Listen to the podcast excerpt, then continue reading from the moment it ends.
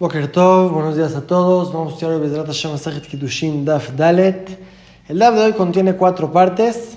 La primera parte trata de la halajá, que todas las ganancias de una niña, una jovencita, van para el papá.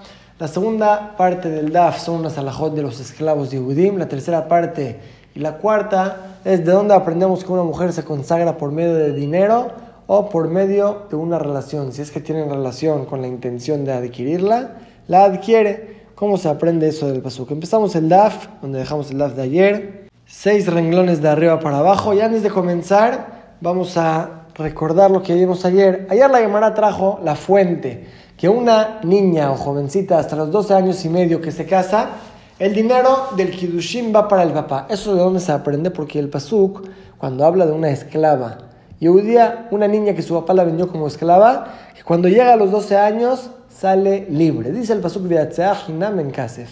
Sale gratis sin dinero. Obviamente que si es gratis no hay que pagar dinero. ¿Qué es lo que dice el pasuk en Kasef? ¿Para qué están esas palabras? La Gemara los usó para enseñarnos que en esta vez que sale libre de su patrón no paga nada para rescatarse. Pero hay otro caso que una niña sale libre de su patrón y si debe de pagar dinero, ¿cuál es? Cuando la niña sale de su papá, cuando se casa, el dinero va para el papá.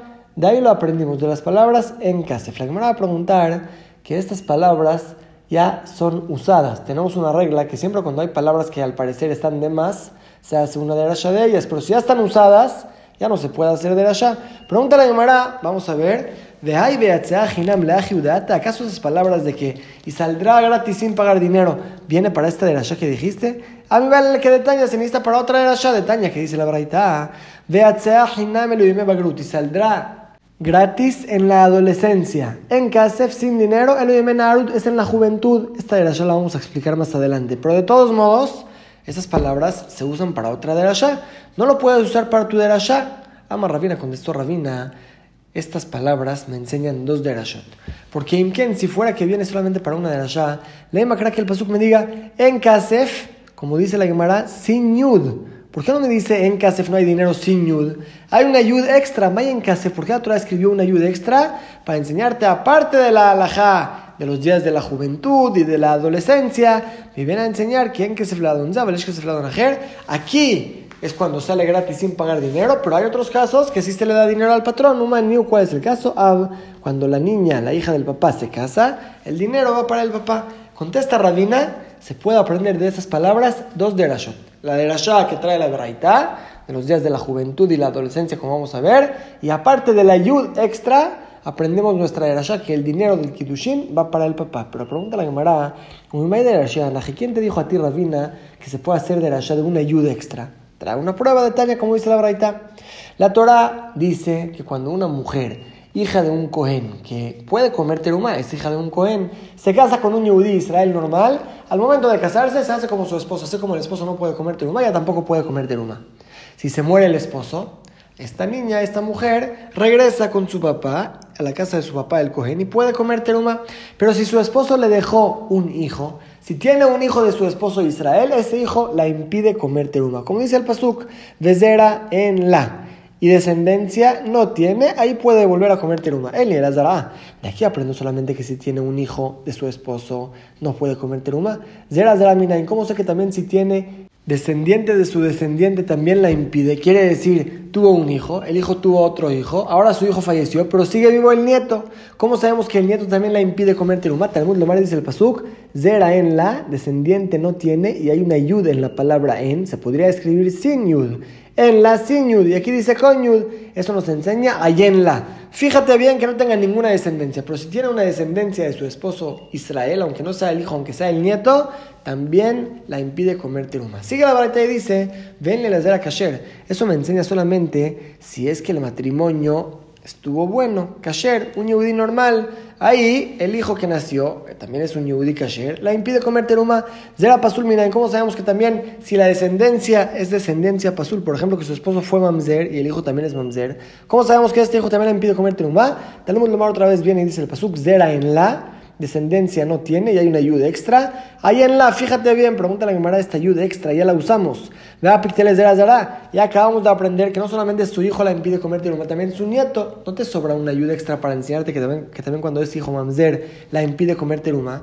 Dice la Gemara, nos de lo dijera. La primera de la ya que dijimos del nieto, esto no necesitamos este pasuk. Tenemos otra regla famosa de Bne Banim Arem Kebanim, los nietos son como los hijos. Ya, eso ya nos enseña que si tiene un nieto, la impide comer mal, igual como tendría un hijo de su esposo Israel. Que si lo que viene, la ayuda extra les da es para enseñarte que también cuando el descendiente no es kasher, es un mamzer, también en este caso la impide comer terumá, no puede volver a comer terumá en casa de su papá. Es una prueba para Rabina. Vemos que esta verdad aprende de la shot de la ayuda extra también aquí de la palabra en kasef, que podría ser escrita sin yud y está escrita con yud esto nos enseña otra de Rasha. Entonces, la prueba está muy buena, pero pregunta la Gemara, Betana ley de Darishahi, el Taná mismo de la Baraita. ¿Quién le dijo que la Torah a veces escribe la palabra en Sinyu? ¿Dónde lo encontramos?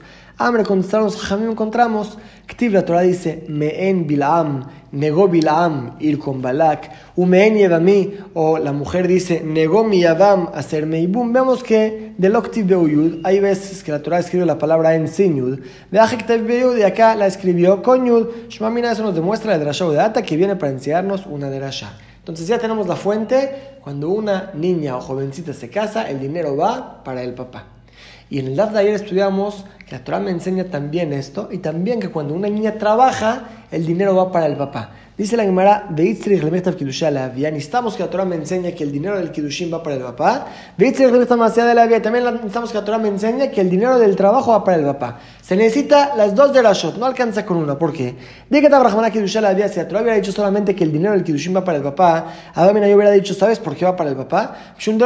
Porque la niña no trabajó por el dinero. Entonces ese dinero va para el papá. Avalmadasea de que pero el trabajo que se esforzó la niña, trabajó, Eima, podríamos decir Didabu eso va para ella. Para eso la Torah te dice, no, también cuando trabaja, el dinero va para el papá. Y también al revés. Si hubiéramos dicho, si la Torah me enseñara solamente cuando la niña trabaja, el dinero va para el papá, hubiera dicho solamente ahí de Kamit porque el papá, por otro lado, la alimenta. La alimenta contemplando que el dinero del trabajo va a ir en vez de los gastos. Eso es algo frecuente, el papá lo toma en cuenta. Ahora el de mi alma pero el dinero del Kiddushin, que es algo extra, es algo nuevo, el papá no lo tiene contemplado para decir, él la alimenta para recibir ese dinero. E Ima hubiéramos dicho Didabu, que se lo lleva a ella. Hija, para eso la Torah te, enseña tanto el dinero del Kiddushin, tanto el dinero que trabaja la niña, todo va para el papá. Con esto terminamos la primera parte del DAF, que todas las ganancias de la niña van para su papá. Y pasamos a la segunda parte, como dijimos, vamos a ver una salahot de los esclavos de Yehudim. Y vamos a dar una introducción pequeña antes de seguir con esta parte para que nos quede claro. Sabemos que la persona puede adquirir un esclavo goy o un esclavo yehudi, pero hay mucha diferencia entre ellos. El esclavo goy está adquirido completamente para el patrón. Su cuerpo es de él como si fuera un animal. El esclavo yehudí solamente el, patrón tiene el derecho del trabajo del esclavo, pero el cuerpo no es del patrón. Por eso hay una diferencia, que si el patrón es Cohen, su esclavo Goy puede comer tiruma, así como el Cohen le puede dar de comer tiruma a sus animales, le puede dar de comer tiruma a su esclavo Goy, en cambio a su esclavo yehudí no le puede dar de comer tiruma. Es como cualquier otro yehudí que no puede comer tiruma. Y en los esclavos yehudí tenemos dos tipos de esclavos. Hay un esclavo normal, que trabaja hasta que terminen sus seis años de esclavitud. Y hay un esclavo que también terminando sus seis años decidió quedarse en casa del patrón. Entonces van al Bedín, el Bedín le perfora la oreja y se queda siendo esclavo hasta el año del Yobel, el año del jubileo. Esas las vamos a ver más adelante en nuestro Masejet, más detalladamente, pero en general así es. Hay un esclavo normal, Yehudí, y hay un esclavo perforado, que él trabaja hasta el Yobel. Ahora, todo eso existe solamente en un esclavo hombre, pero una esclava, una mujer, que la única forma que haya una mujer esclava es si el papá vendió a su hija como esclava. Una mujer no se puede vender a sí misma como esclava, no como un hombre que lo pueda hacer. También esto lo vamos a estudiar más adelante. La mujer esclava puede ser solamente si el papá vendió a su hija y la hija sale libre o si terminaron sus seis años de esclavitud o si ya se hizo jovencita. Hay tres etapas en la niña. Hay niña hasta los 12 años, hay jovencita hasta los 12 y medio y después ya se llama adulta.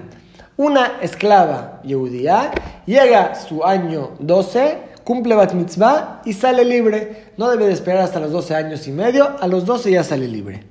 Entonces vamos a repasar los tres puntos de nuestra introducción. Primer punto, que hay esclavo Kenaani, Goy, y hay esclavo Yehudi. El Kenaani, el Goy, está adquirido completamente para el patrón como si fuera su animal. El Yehudi no. La diferencia es para comer teruma, como dijimos. Segundo punto, que hay diferencia entre los esclavos yudí mismos, entre un esclavo normal que trabaja seis años o un esclavo perforado que trabaja hasta el año del jubileo. Tercera diferencia, que eso es en un hombre, pero una mujer esclava, una niña que la vendieron como esclava, trabaja hasta que terminen sus seis años de esclavitud o hasta que tenga 12 años que se haga bat mitzvah. Con esta introducción, Besrat Hashem, vamos a entender la siguiente parte más claro. Vamos a ver Gufa, estudiamos arriba la verdad que la Gemara trajo.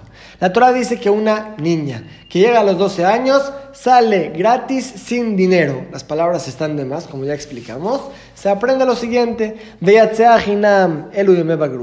Lo que la Torah dice que saldrá gratis significa cuando llega ya a su adolescencia a los 12 años y medio. En Kesef, Eluyemenarut, las palabras sin dinero me enseña que no solamente hasta que llega a los 12 años y medio, sino que desde que llegó a los 12 años ya sale libre. Pregúntale a Gemara. Entonces, listo, Brahmanan Arut de Bagrut. Escríbeme que sale a los 12 años libre. Y ya no necesito que me digas que sale a los 12 años y medio. A los 12 años ya salió libre. ¿Para qué necesita la Torah de escribir? Sale gratis sin dinero. Para enseñarte que sale gratis cuando llega a los 12 años y medio, pero ya salió sin dinero cuando salió a los 12. Entonces, están de más unas palabras. Amarraba, contestó Raba, Baze Belimedalze. Viene este y demuestra sobre este. Quiere decir, si la Torah diría solamente, la niña cuando se hace grande sale libre. cuando es, se hace grande? Podría decir hasta que tenga 12 años y medio, que ahí se llama adulta, pero a los 12 años no sale libre. Para, para eso la Torah escribió, sale gratis, sin dinero, para enseñarte más y más y más. No solamente cuando tiene 12 años y medio sale libre, sino desde los 12 años ya salió libre. Es el motivo que la Torah me escribe más palabras para demostrar a qué nos referimos. Dice la Gemara, mide de Abba Toshav Besahir, como encontramos un ejemplo en la alhaja de Toshav Besahir. Toshav es un trabajador y Sahir es un empleado. De Tanya, ¿qué quiere decir? Dice la verdad, la Torah dice que solamente el esclavo Goy del Cohen puede comer truma. Pero Toshav Besahir, el trabajador y el empleado del Cohen, no pueden comer truma. ¿Qué es Toshav Besahir? Claro que no se refiere a un empleado que lo acaba de contratar para un día, para que le haga un trabajo en la casa. Ahí por supuesto que no tiene por qué comer teruma. Si nos dice la verdad Toshav, ¿sabes quién es el trabajador Olam es el esclavo perforado, que trabaja para siempre hasta el año del jubileo. Sahir, ¿quién es el empleado? De Hanui Shanim es el que está adquirido para años solamente hasta que terminen los seis años, que este y este no pueden comer teruma, aunque están adquiridos para el patrón, pero ya que son Yehudim, como dijimos, no adquiere el cuerpo, no es como un esclavo goy, no pueden comer teruma. Pregunta la verdad, Yomar Toshav, Yomar Sahir, que al paso que me diga que el perforado no puede comer teruma, Bani Omer, yo solito entiendo que si Kanui Kinyano la Menogel, si el esclavo Yehudi, que está adquirido hasta el año del Yobel, igual no come terumá, Kanui Kinyan Shanino Kol el esclavo normal, que solamente trabaja seis años con el Cohen, no con más razón que no puede comer terumá, para que el Pasuk me escribe ni este ni este. Ya que me diga nada más que el perforado no puede comer terumá. Yo aprendo con más razón el otro, dice la Gemara Iluken. Si fuera que la Torah escribiría solamente la palabra Toshav, Ahí tío Omer yo explicaría, ¿sabes qué es Toshav? ¿Sabes quién es el trabajador? Zekanui Kinyan Shanim se refiere al esclavo yehudi que trabaja solamente seis años. Kanui Kinyan o la mujer, pero el esclavo perforado, que él está adquirido más para el patrón Cohen, tal vez él sí puede comer tenumá. Va Sahir Belimedal Toshav, para eso la Torah te escribió Sahir y Toshav, doble palabra para enseñarte, que no solamente el normal no come terumá, sino también el estado perforado no come terumá. Es un ejemplo de lo que dijimos antes. Aquí también la Torah podría escribir solamente que el perforado no come y con más razón el otro, pero no, escribimos doble palabra para enseñarte. ¿Qué significa Toshav Sahir? Para que no te equivoques, para que no expliques que el trabajador se refiere al esclavo normal, un esclavo perforado sí come terumá, te dice Toshav Sahir, ni este ni este. Lo mismo arriba, ¿para qué otra te dijo Hinam en Kasef? Para decirte, no solamente cuando ya es adulta sale libre, sino desde los 12 años ya salió libre. Así contesta Rabba. Amar la Valle le preguntó a Valle, dame. ¿Acaso se parece tu ejemplo a nuestro caso de la niña? Hatam, Tregufenin, en el caso de los esclavos, son diferentes cuerpos, son diferentes esclavos. De aún si la Torah escribiría claramente, un esclavo perforado no puede comer terumá, va a dar Katavidach, y después escribiría, y tampoco un esclavo normal, que ya dijimos que no necesitas mencionarlo. Porque Abasahir Miltatia Bekalahomer, ese, esa alhaja la podemos aprender por un calvajomer. Si un perforado no come, con más razón que un esclavo normal no come. Igual, Miltadatia Bekalvajomer. A veces hay alajot que se pueden aprender por un calvajomer. Y Taraj Bekatablacara, el Pasuk se esfuerza y lo escribe igual. En ese caso, aún si la Torah escribiría claramente, no pasa nada que me escriba tanto el perforado y tanto el normal no pueden comer. Entonces no es tanta pregunta para qué la Torah lo escribió en la aja, pero aquí en nuestro caso de la niña que sale libre, Had es la misma niña. Que la Torah te diga, una niña esclava cuando llega a los 12 años sale libre. Y ya no existe que llegue a los 12 años y medio y no salió libre a los 12 años. El papá la puede vender máximo hasta los 12 años, no después. Entonces no existe que haya una esclava que no salió a los 12 de su patrón. En el caso anterior, dice Abaye, puedes explicar por qué la Torah te dijo también el perforado y también el normal no comen teruma. Son diferentes esclavos, hay que decirte la alajá en este esclavo y en este esclavo, y aunque lo podrías aprender por Calvajomer, a veces la Torah te escribe aunque lo podrías aprender por Calvajomer. Pero aquí en el caso de la esclava, ¿para qué me dices en Kasef? Dime claramente, sale libre a los 12 años. Ya no existe el caso que una esclava tenga dos años y medio y no ha salido de su patrón. Es la pregunta de Abaye. ¿Para qué necesitamos doble pasuk en nuestro tema de la esclava? Él amar Abaye, sino contestó Abaye, Lonit Bailonit. ¿Sabes en qué caso existe una esclava que pasaron los 12 años y no salió libre? Una ilonit. Una ilonit es una mujer estéril que en su cuerpo no salen los signos que ya es jovencita.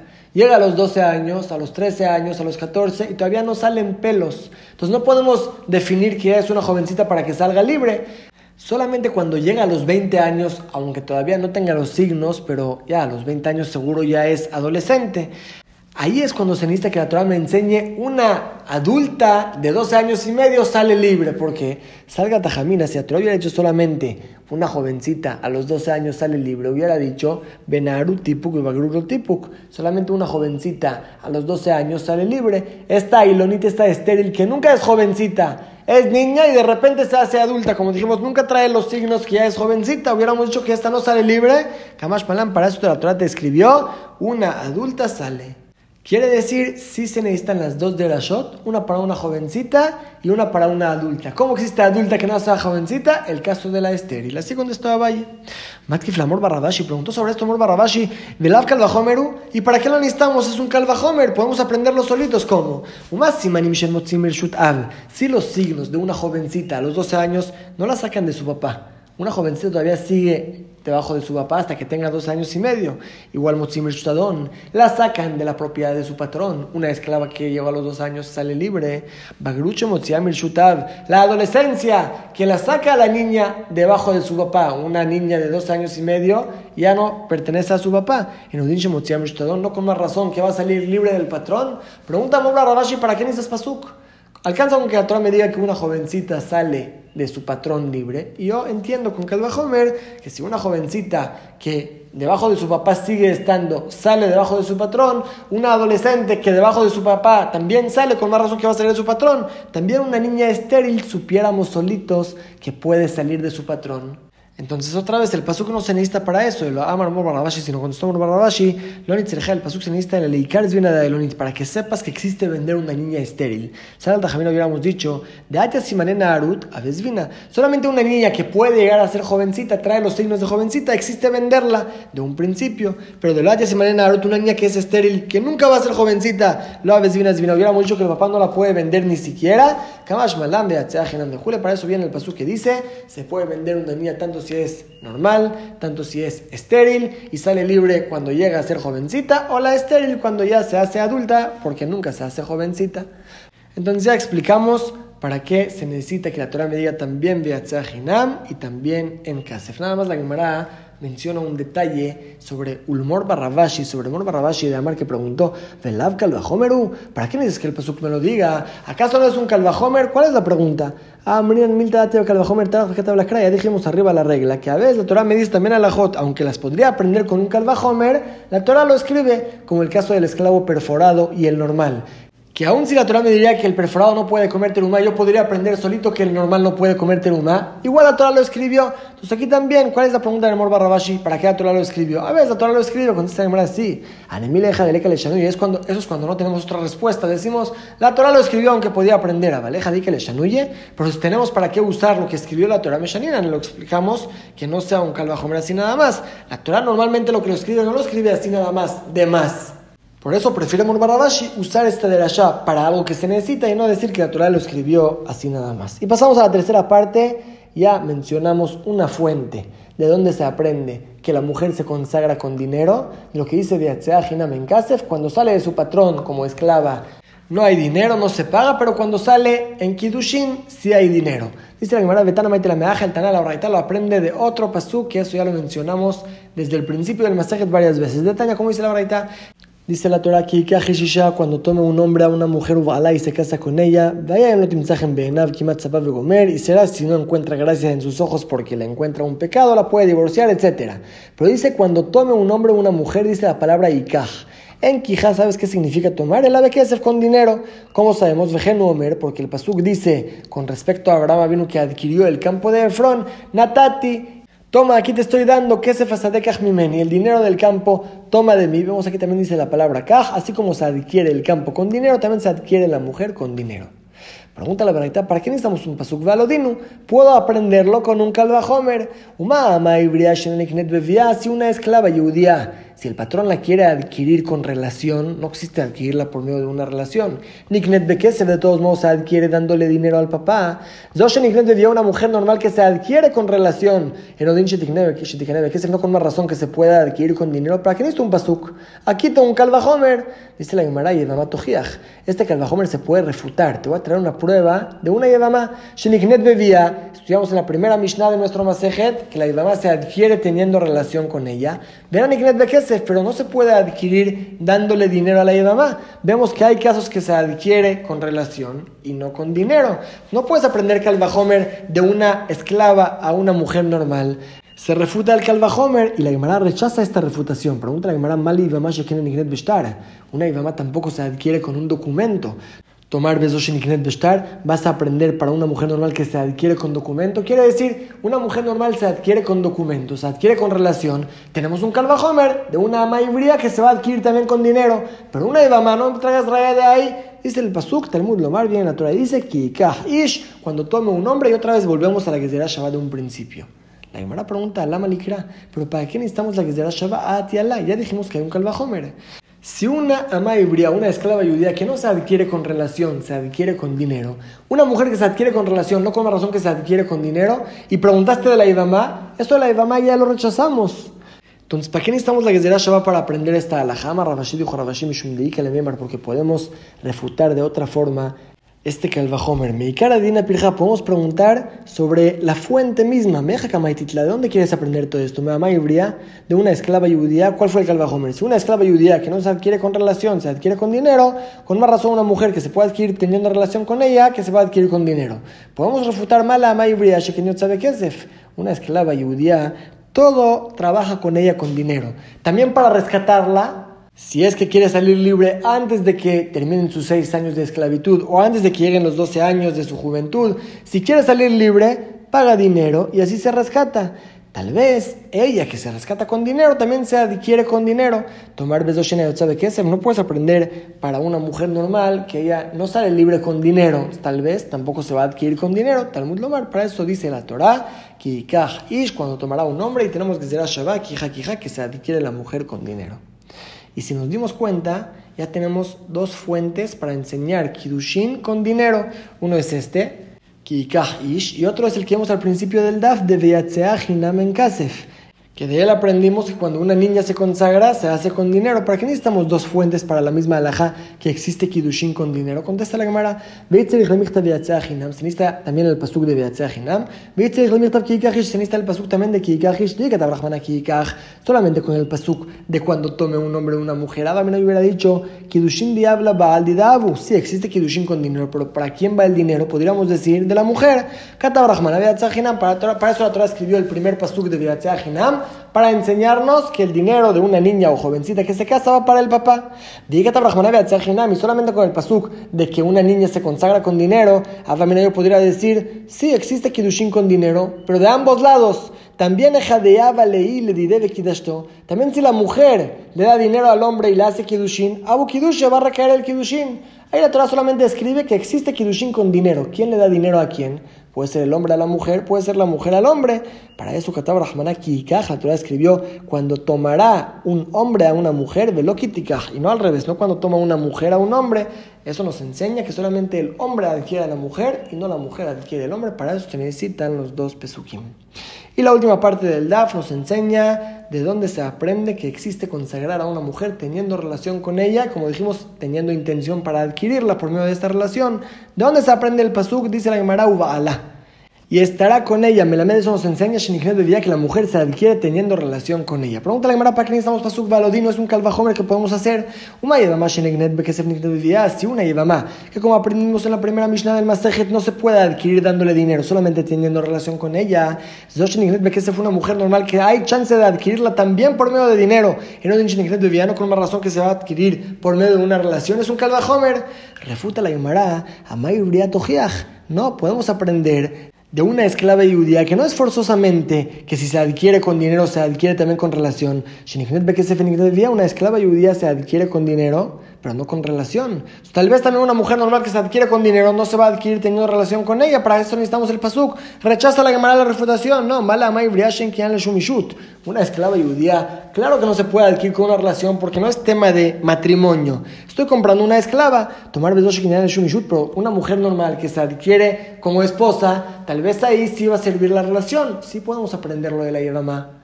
Talmud Lomar igual dice el pasuk, uva alá y la adquiere teniendo relación con ella. Pregunta la Gemara Vela Malikra, ¿para qué en verdad necesitamos el pasuk? A Atiala, ya dijimos un calvajomer. Se puede aprender una mujer normal que se adquiere teniendo relación con ella de una mamá y no me refutes de la ama porque ahí no tiene que ver, no es un matrimonio, claro que no va a servir una relación.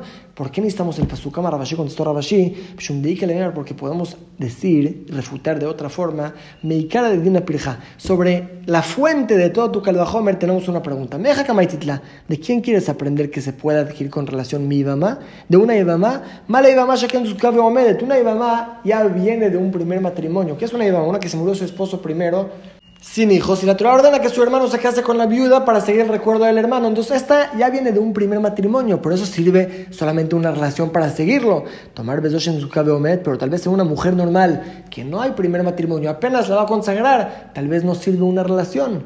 Podemos refutar este caldajomer, Talmud Lomar, para eso la Torah teniste que escribir y enseñar, Ubala, que se puede adquirir una mujer normal teniendo una relación con ella. Para eso necesita el pasuk.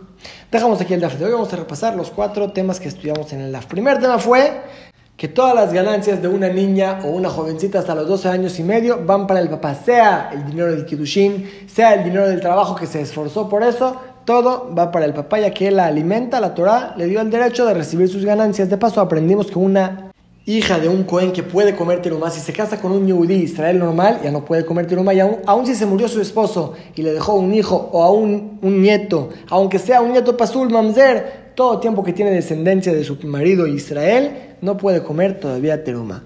La segunda alhaja fue que una esclava yehudía, o sea, una niña que su papá la vendió como esclava, cuando llegan los 12 años, sale libre, ya es jovencita, sale libre sin pagar nada. Y como la Gemara dijo al final, existe una niña que nunca se hace jovencita, una niña estéril que nunca sale en su cuerpo los signos de juventud, que cuando se haga adulta, ahí ya también sale libre. Y de paso aprendimos también aquí otra alajá de terumá, que un esclavo goy del Cohen puede comer terumá, pero un esclavo yehudí, aunque sea un esclavo perforado que trabaja hasta el año de Yobel, no lo adquiere para este tema que pueda comer terumá.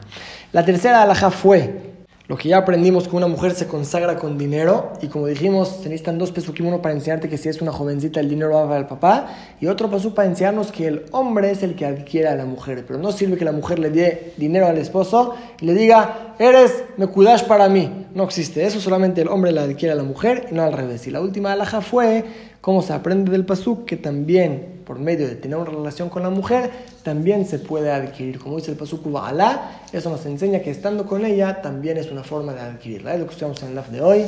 Disculpa mitzvot y baruch.